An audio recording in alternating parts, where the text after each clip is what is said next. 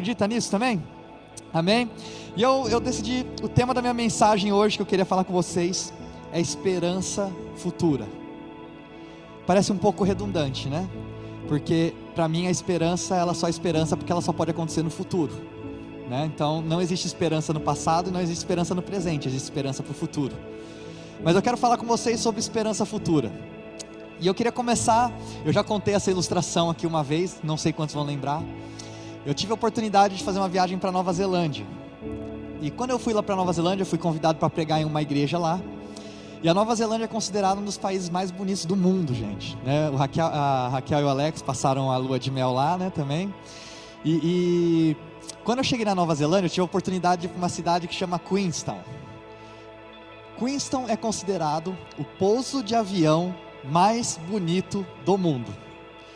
E quando eu comprei a passagem, eu não sabia disso. Né? Eu comprei uma passagem de noite.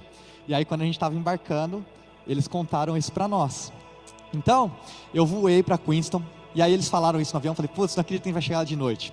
E a gente chegou de noite em Queenstown, e foi interessante, porque tinham, dava para ver assim pela janela do avião, um monte de pico de neve, assim, dava para ver assim, sabe a sombra? Você vê só o formato assim, do, do pico de neve, você vê da, da, montanha, você vê o formato das montanhas, mas você não conseguia ver direito aquilo lá. Eu falei, putz, esse lugar deve ser muito bonito, mas eu não estou conseguindo ver. E aí, eu lembrei, lembro também que aí a gente foi pro hotel, fomos dormir, tava eu e alguns amigos, e a gente, é, é, do dia seguinte, a gente decidiu para uma cidade, que era ali perto, que é uma cidade onde foi gravado O Senhor dos Anéis. Só que para chegar nessa cidade, como estava muito frio e estava tudo congelado, a gente teve que sair de madrugada. Então eu cheguei de noite e saí de madrugada. E quando eu saí de madrugada, ainda estava escuro, gente. Então eu, eu olhava assim na estrada, a gente na estrada à noite, e eu via também o formato das montanhas. Eu falava assim, cara, isso aqui deve ser maravilhoso, mas eu não estou conseguindo ver. E aí, na hora que veio a luz, nossa, foi uma paisagem assim de tirar o fôlego.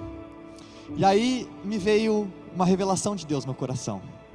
Ele falou assim: que você pode estar no lugar mais bonito do mundo, mas se não tiver luz, você não vai conseguir enxergar nada. E a palavra de Deus fala para nós, em Mateus, eu vou ler aqui, você não precisa abrir ainda, fala que vós sois a luz do mundo. Não se pode esconder uma cidade edificada sobre um monte, nem se acende a candeia e se coloca debaixo do alqueire, mas no velador.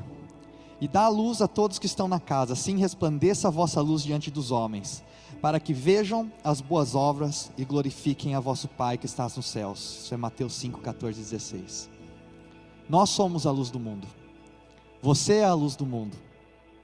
E se nós não formos luz, ninguém vai conseguir enxergar a beleza que existe na humanidade.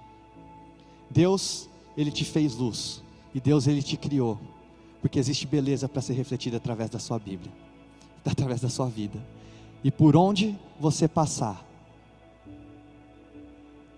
a beleza das outras pessoas vão ser reveladas também. Eu quero declarar que você é luz. E mais do que você, eu quero declarar também que nós somos luz. A nossa igreja nasceu para ser luz nessa cidade de São Paulo. A nossa igreja relevância nasceu para ser luz no Brasil. Nós não queremos ser só mais uma igreja que aponta a luz para dentro, mas nós queremos ser uma luz que se expande na escuridão. Então, lembra disso. Você é luz, e por onde você passar, a beleza vai ser revelada porque onde não tem luz não dá para enxergar nada. Mas Deus te fez luz, e Deus nos escolheu para ser luz.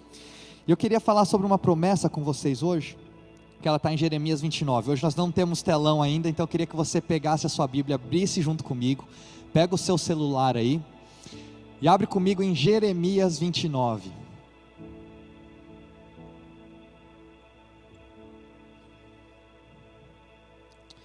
Jeremias 29 é uma promessa e é uma promessa muito linda. Acho que a maioria de nós já conhecemos essa promessa. Mas eu queria que você lesse ela junto comigo. E deixa aberta em Jeremias 29, tá? Nós vamos começar pelo capítulo 11. Pelo versículo 11, desculpa. Fala assim: Porque eu sou eu que conheço os planos que tenho para vocês, diz o Senhor. Plano de fazê-los prosperar e não de lhes causar dano. Plano de dar-lhes esperança e um futuro. Você pode receber essa promessa para a sua vida nessa manhã? Amém? Eu vou ler ela de novo, eu vou declarar ela para a sua vida. E você recebe ela aí. Porque sou eu que conheço os planos que tenho para vocês, diz o Senhor. Plano de fazê-los prosperar, não de lhes causar dano. Planos de dar-lhes esperança e um futuro. Recebe essa promessa para a sua vida em nome de Jesus. E é muito interessante o que está em volta dessa promessa para mim. Só que o que está em volta dessa promessa às vezes deixa a promessa um pouco complicada. E a gente, né, nós cristãos, a gente ama uma promessa sem contexto. E depois a gente fica se perguntando por que, que a promessa não virou nosso contexto. Então eu quero começar com a promessa, para que a gente possa animar o nosso espírito, entender que essa promessa ela é válida hoje, que Deus tem essa promessa para a sua vida. E depois eu quero que a gente entre no contexto né, para talvez estragar um pouquinho essa promessa. Estou brincando. Mas eu quero que a gente tenha um entendimento de como que essa promessa possa se tornar uma realidade para a nossa vida. Porque se a gente sonha com a promessa e a gente não vive essa promessa ainda, tem alguma coisa de errado. Mas Deus tem isso para todos nós. Talvez você está passando por um momento difícil hoje. Você fala, essa promessa não se encaixa na minha vida, porque aqui está falando que Deus não quer me causar o dano, mas eu estou vivendo danos na minha vida. Por que, que essa promessa não faz parte do meu contexto hoje? Talvez porque você não entendeu o contexto da promessa. E eu queria que a gente entendesse que Deus, ele fala aqui que ele tem planos para nós. E é interessante, porque quando eu venho pregar aqui para vocês, eu me cobro muito de ter muitas informações. Eu sou um cara que eu estudo muito, eu, eu leio muita coisa, mas eu decidi uma coisa para mim. Eu decidi que eu não vou mais fingir que eu sei coisas que eu não sei. Então, quando eu estou aqui em cima, eu vou falar para vocês de coisas que eu sei. Eu não sou dono da razão, eu não sei todas as coisas, eu não sou o cara mais certo do mundo, erro pra caramba, eu falho muito também. Mas quando eu estiver aqui em cima, eu vou falar para vocês sobre coisas que eu sei. Só que o que nós vamos falar hoje não é nem coisas que eu sei, mas nós estamos falando aqui sobre coisas que Deus sabe. Isso aqui é muito mais valioso, é muito mais precioso. O que Deus sabe, a palavra fala que Deus tem planos para você. Não é bom saber que alguém tem um plano para a sua vida? Será que não, é, não, não, dá uma satisfação, uma tranquilidade saber que alguém te criou e alguém tem um plano para a sua vida? E o problema é que a gente tem um conceito errado de plano, né? Porque talvez você já é casado, né? E talvez o conceito de plano que você tem é o conceito de plano que a sua esposa faz para você no sábado sem você estar tá sabendo de nada, você fica sabendo na hora, né? Ou talvez, né? O seu conceito de plano né, é o plano que é, é, você fez para você mesmo. E talvez você não está conseguindo alcançar esse plano hoje. Então, quando Deus fala que Ele tem um plano para nós, o que vem na nossa cabeça é que Deus tem um plano que nós vamos de A para B e de B para C, como se fosse algo linear. Mas se você entende plano de Deus como isso, você vai se frustrar, porque não é isso que Deus está falando aqui. Se você espera que você Deus tem um plano para você que vai de A para B e de B para C, é algo muito linear. E seria, sabe o que eu posso falar para vocês? Sua vida seria extremamente miserável se ela fosse assim. Sua vida ela seria chata se fosse assim. O que Deus fala é que Ele tem um plano aqui para nós. E Ele tem um plano de te fazer prosperar. E Ele tem um plano de esperança para você. Ele tem um plano de um futuro para você. Então quer dizer que é um plano muito abrangente. Então nós não sabemos como é esse plano. Eu não sei qual é o plano que Deus tem para você. Mas Deus, desde o momento em que você nasceu no ventre da sua mãe, Deus ele conhece o plano que ele tem para sua vida. E é confortante para nós saber isso.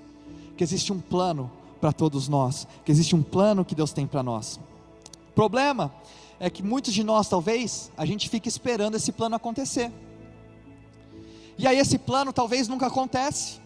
E talvez uma hora você vai chegar no final da vida, ou tem alguns aqui que já estão chegando no final da vida, e aí o plano não aconteceu ainda, e você começa a achar então que esse plano, que é essa promessa que é falada em Jeremias, então, é uma promessa para uma vida eterna, é uma promessa para a eternidade, é uma promessa para algo futuro, não desse mundo ainda aqui. Mas a gente tem que entender que o futuro, presta atenção nisso aqui, ó.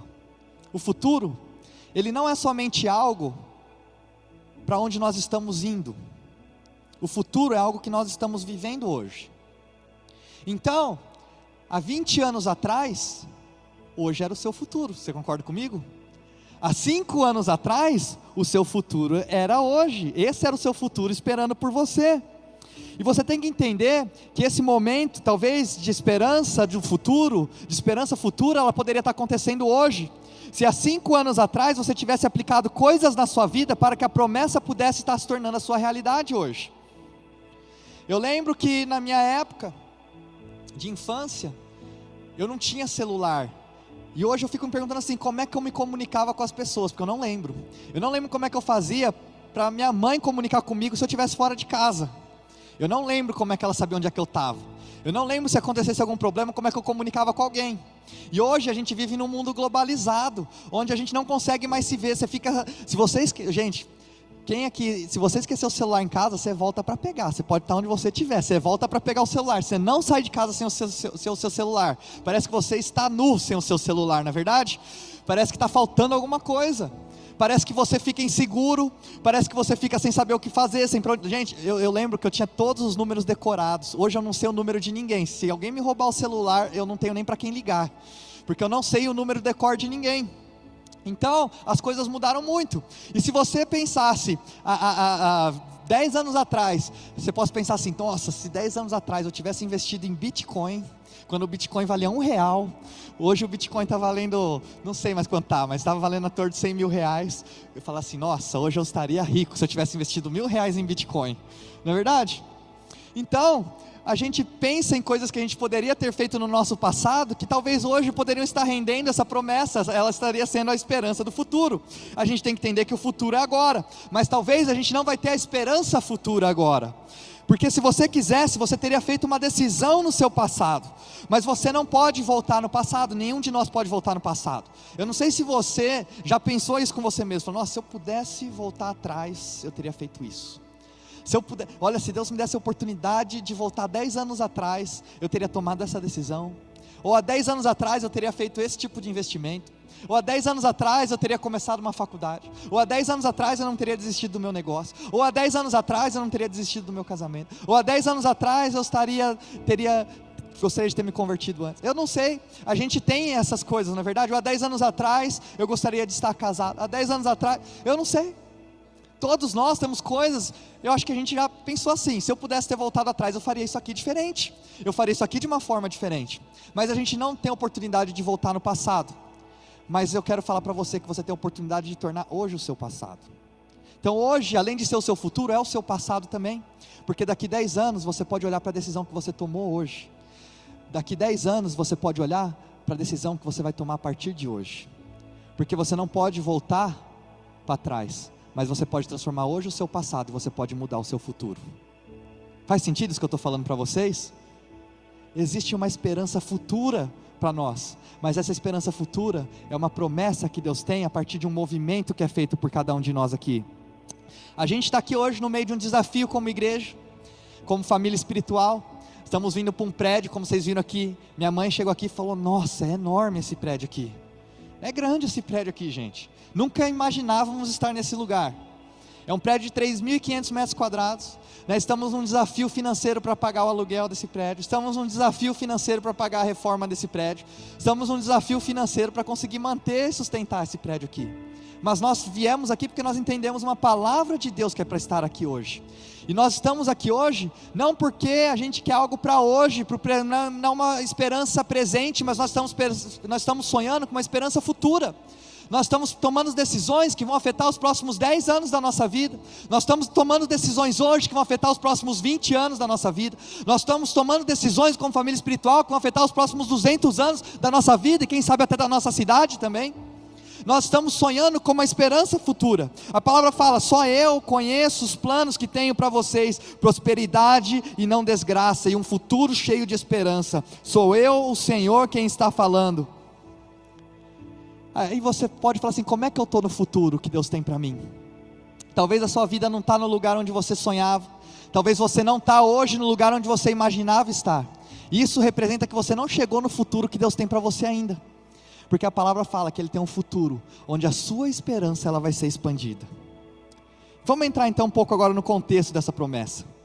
A história de Jeremias, né, aqui começa então quando os, o povo ele acaba sendo cativo e escravo dos assírios. E a história em Jeremias ela continua quando o povo ele se torna então depois dos assírios ele se torna cativo e escravo dos babilônios.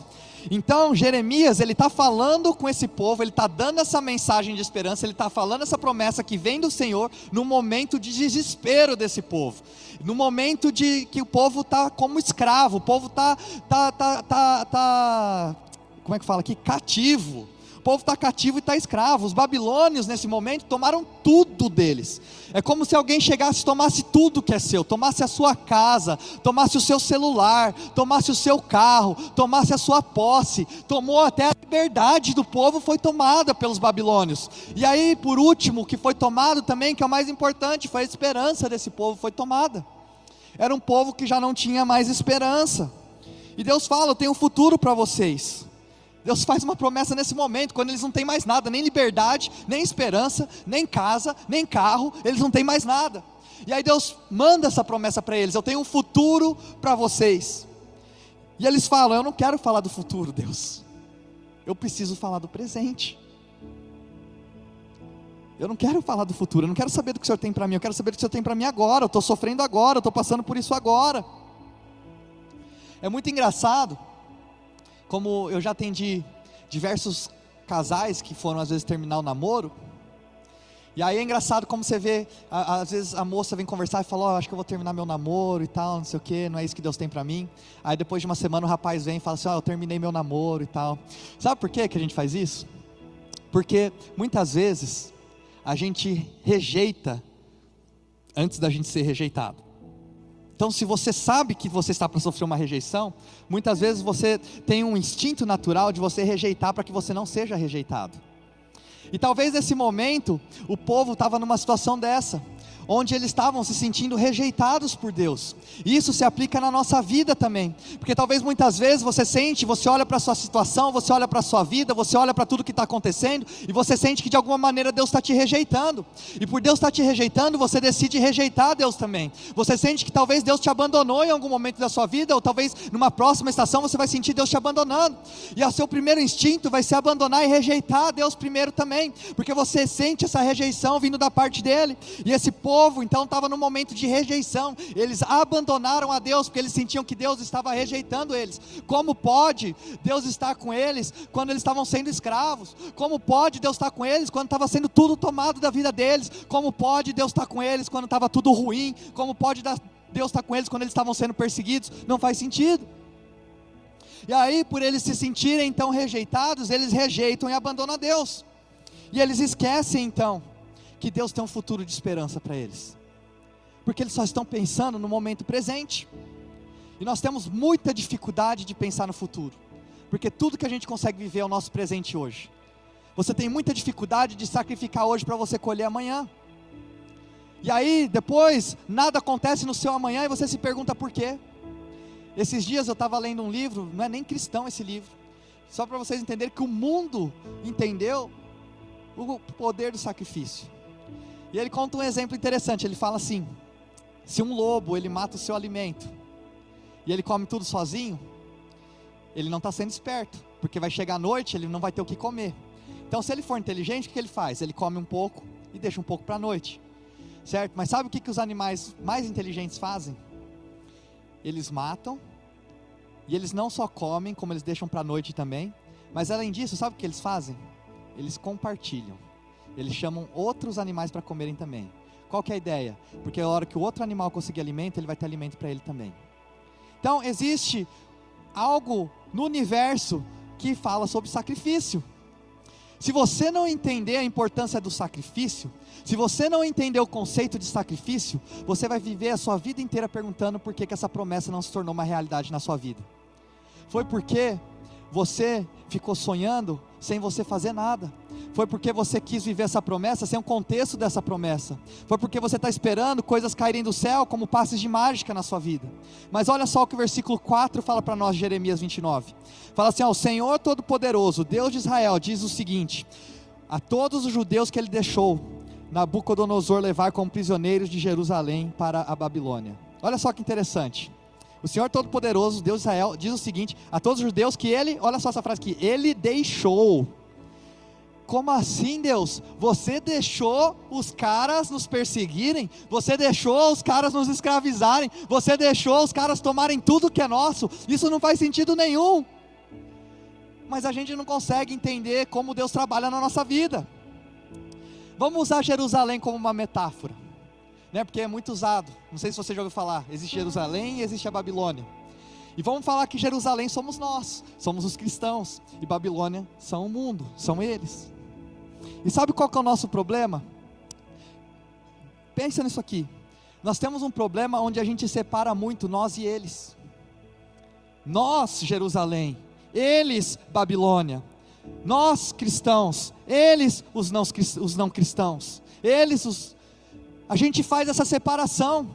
E aí, muitas vezes, por fazer essa separação, a gente não consegue entender a bênção e a promessa que Deus tem para nós. Não é uma. A gente muitas vezes cria um conceito como se existisse uma batalha entre nós e eles. Não é verdade? A gente está o tempo inteiro falando, nós pensamos isso, nós somos desse jeito, eles são aquilo, eles são daquele jeito, eles pensam daquilo, eles pensam daquele jeito, nós queremos isso, nós somos a favor disso, nós somos. Eles são contra isso, mas eles são a favor daquilo. É uma batalha, parece que é uma batalha, somos nós contra eles. Mas nessa promessa aqui, Deus está falando que Ele permitiu que isso acontecesse. Deus ele permitiu que isso acontecesse. Nós temos que entender que muitas vezes o plano de Deus e o propósito dele para a nossa vida não tem a ver somente com a gente, mas tem a ver com o impacto, o amor e o bem que nós podemos fazer com o mundo à nossa volta. Estabelecer o reino dele aqui na terra, a gente tem que ter luz nessa cidade. Deus muitas vezes nos muda de Jerusalém para Babilônia, para que a gente possa ser um presente para Babilônia. E olha só, no versículo 5 ele continua: Construam casas, ne... construam casas e morem nelas, plantem árvores frutíferas e comam as suas frutas. Os israelitas, eles estavam pedindo e orando para Deus tirar eles da Babilônia. E aí sabe o que Deus fala? Construa o seu futuro aí na Babilônia. Construa o seu futuro aí na Babilônia. Eles estavam orando, Deus, a gente não quer mais ser escravo, Deus, a gente não quer ficar aqui, devolve a gente para a nossa terra, existem promessas para a nossa terra, existem promessas para nós, está falando uma esperança futura, então tira a gente daqui logo, Deus, para a gente viver essa esperança futura. Aí Deus fala assim: construam casas. Onde você está hoje, construa e fique, faça alguma coisa, construa, plante árvores frutíferas, come as suas frutas, essa é a estratégia que Deus tem para você. Eu quero que você faça da Babilônia o seu lar. O que a Babilônia significa para você, eu não sei. Eu não sei que tipo de Babilônia Deus tem na sua vida hoje, mas Deus fala para você que a sua Babilônia é onde você deveria estar, é onde Deus te colocou, e é nesse lugar que Deus vai usar a sua vida. E ele fala: construa casas, ou seja, casas não vão ser construídas sozinhos. Ele diz: construa. Quando a gente pensa sobre sonhos, a gente acha que é pegar um sonho, colocar embaixo do travesseiro e aquele sonho um dia vai acontecer. E aí essa é, esse é o nosso conceito de sonho. Deus vai mandar esse sonho para mim, porque Deus é um mágico e essa, esse sonho vai acontecer na minha vida em algum momento. E aí a gente acha que sonho é assim. Mas Deus está falando para eles: eu vou recuperar a prosperidade de vocês enquanto vocês ainda estiverem em cativeiro. Eu vou dar prosperidade para vocês enquanto vocês ainda estão sofrendo, enquanto vocês ainda estão sendo perseguidos. Eu vou dar prosperidade para vocês. Mas essa prosperidade que eu vou dar para vocês vai ser recuperada através do trabalho. E quando a gente pensa sobre trabalho, a gente tem dois conceitos sobre trabalho. A gente pensa primeiro assim, ah, eu tenho que fazer boas obras, né? Porque se eu fizer boas obras, Deus vai me amar. Se eu fizer boas obras, eu vou agradar a Deus. Se eu fizer boas obras, eu vou para o céu. Ou se não, a gente vai para um conceito, um conceito inverso onde talvez a gente fala sobre a graça, que eu não preciso fazer boas obras nenhuma, porque Deus já fez a obra por mim, e eu sou aceito, eu sou salvo, e isso realmente é uma verdade. Mas uma coisa que eu entendi, que você não precisa fazer boas obras para que Deus possa te amar, mas quando Deus te ama, você faz boas obras. Você não precisa fazer boas obras para ser salvo, mas quando você é salvo, você faz boas obras. Então, um conceito que eu entendi para mim, que eu levo para minha vida, que eu valorizo muito, sabe o que, que é? Trabalhar duro é trabalhar. E aí tem um cara que trabalha muito, sabe o que, que a gente fala para esse cara? A gente fala assim, ó, é, é, você não tem fé. Se tivesse fé, você não estava trabalhando tanto assim. Gente, trabalho duro é algo sagrado. Trabalho duro é ter fé. Eu vou te falar uma coisa: você não vai construir nada na sua vida se você não entender que você precisa trabalhar e você precisa colocar esforço naquilo. Deus diz: construa casas, isso exige trabalho. E ele fala assim para nós: planta e coma. Plante e coma. Isso, quando fala sobre plantar e comer, para nós é um pouco da nossa cultura. Sabe por quê?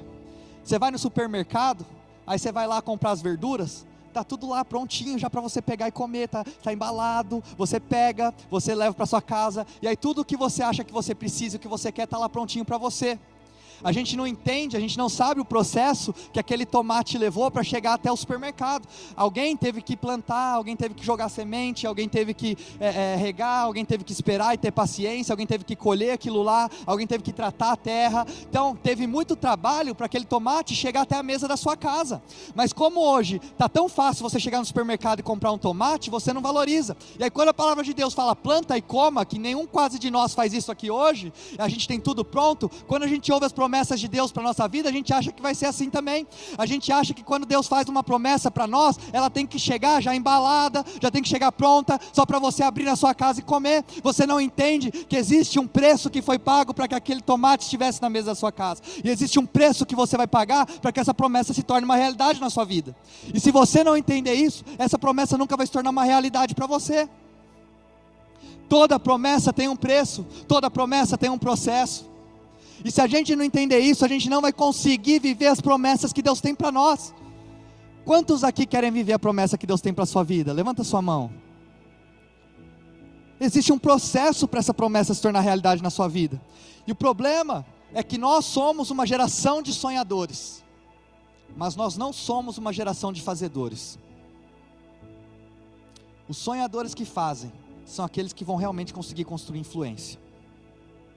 E hoje, no mundo, onde todo mundo tem muita informação, hoje em um mundo onde todo mundo é muito talentoso, hoje no mundo onde todo mundo tem acesso a tudo, sabe o que vai diferenciar você dos outros? O quanto você está disposto a trabalhar. Se você estiver disposto a trabalhar, isso vai te diferenciar de todos os outros. Acesso à informação todo mundo tem, talento todo mundo tem Agora, o quanto você estiver disposto a trabalhar, isso vai diferenciar de todas as outras pessoas. E Deus está falando aqui: construam casas, plantam e comam. Que existe um, um, um futuro de esperança preparado para vocês. E o versículo 7, já queria pedir para o pessoal do Ministério de Louvor subir. Fala assim: trabalhem para o bem da cidade, para onde eu os mandei como prisioneiros. Orem a mim pedido em favor dela, pois se ela estiver bem, vocês também estarão. Ou seja, para de reclamar da cidade, gente. Para de reclamar de onde Deus te colocou. Deus está falando assim: ora pela prosperidade da Babilônia. Aí o povo falou: não, Deus, como assim? Não dá para orar pela prosperidade da Babilônia. Sabe por quê? Porque o Senhor tem que punir eles, o Senhor tem que abençoar a gente. E o que Deus está falando aqui nessa promessa é: você ora pela prosperidade da Babilônia, porque se a Babilônia prosperar, você vai prosperar também. E sabe o que acontece? A gente está numa cidade como São Paulo hoje. Né? E talvez você que mora aqui em São Paulo, eu vejo aqui, todo mundo vem para São Paulo, a gente quer tirar coisas de São Paulo. Você vem aqui para São Paulo porque você quer algo dessa cidade aqui. E se você pudesse, você ia embora dessa cidade aqui.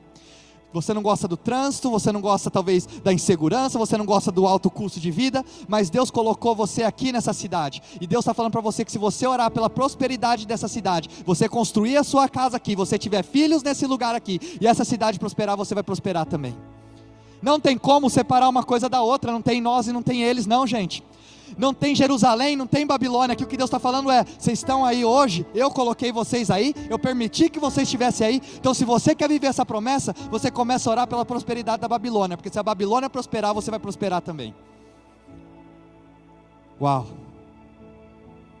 Os caras que escravizaram eles, os caras que perseguiram eles, os caras que tiraram tudo deles, Deus fala assim: sabe o que vocês fazem agora? Vocês querem viver essa promessa? Ora pela prosperidade deles, porque se eles prosperarem, você vai prosperar também. Você quer ter um futuro de esperança? Construa suas casas aqui, forme a sua família aqui, ajude os outros a prosperarem também. A gente gosta da, da primeira, a gente gosta da, da, promessa, mas a gente não gosta da outra parte da promessa, não é? A gente ama o versículo 11, onde diz que Deus vai trazer prosperidade e uma esperança futura para nós. Mas o mais interessante aqui, desse contexto todo, é que Deus conecta tudo. E a gente só vai poder encontrar essa promessa se a gente entender que a gente precisa trazer um futuro e uma esperança para o próximo também. Se a gente não trouxer um futuro e uma esperança para o próximo também, Deus nunca vai trazer um futuro e uma, uma esperança para você. Porque está tudo conectado. Está tudo conectado. Não tem como Deus abençoar só você, Ele vai abençoar todo mundo. Ele fez essa promessa para Abraão: que de Abraão ele abençoaria não só a nação que viria de Abraão, mas todas as nações. E talvez a gente está falando assim: Deus abençoa só a nossa nação. Não, Deus tem uma bênção para todas as nações. Deus abençoa só a mim. Não, Deus tem uma bênção para o seu vizinho também. Deus abençoa só a mim. Não, Deus tem uma bênção para essa cidade também. Deus abençoa só a nossa igreja. Não, Deus tem uma bênção para todas as igrejas dessa cidade aqui. A promessa, ou ela é para todos, ou ela não vai valer. Deus conecta tudo nessa promessa aqui. Porque enquanto você não entender que essa promessa está conectada com o próximo, você nunca vai conseguir viver a promessa que Deus tem para você. Eu, eu tava, essa semana a gente, eu fui no aniversário da Mari Campos, e, e no aniversário dela, é, eu tava com uma blusa que eu tinha acabado de comprar, que eu tava namorando essa blusa há muito tempo. Aí ela chegou no final do aniversário e falou assim: Nossa, que blusa legal que você tá aí e tal, não sei o que, né? Aí na hora eu senti assim, eu tinha esquecido de levar presente para ela. Aí eu tirei a blusa e falei: Toma, e dei essa blusa para ela. Sabe uma coisa que a gente tem que entender? Que tudo na nossa vida está em transição. Tudo na nossa vida está em transição. Teve uma pessoa, a gente está aqui agora no momento onde a gente está levantando recursos para pagar as coisas, nós não temos o dinheiro suficiente para pagar as reformas, para pagar todas as coisas que a gente precisa aqui. E quando eu estava falando sobre isso, uma pessoa veio para mim e falou assim: Eu não vou investir no projeto Nossa Casa porque eu não invisto que nada, eu não invisto em nada que não é meu. E aí me veio um sentimento no coração, fiquei com um pouco de dó dessa pessoa, porque ela não entendeu ainda que a gente não tem nada. Sabe por quê? Porque tudo que a gente tem está em transição, nada é nosso. A gente vai embora dessa terra e sabe o que você vai levar? Você não vai levar nada, então a gente não tem nada aqui. Enquanto você não entender isso, você vai querer ficar tomando posse de coisas que não tem valor nenhum. E aí Deus está falando para você orar pela generosidade, você orar para que você possa ter um futuro de esperança, mas isso só vai vir a partir do momento que você entender que todas as coisas que você tem estão em transição. Você tem que entender que tudo o que você tem hoje não é só seu, mas pertence a Deus, pertence ao reino e nada você vai levar embora. A sua vida ela não vai ser medida pelo tanto de coisas que você tem. Guarda isso aqui, ó, sua vida ela não vai ser medida pelo tanto de coisas que você tem, mas vai ser medida pelo tanto que você deu.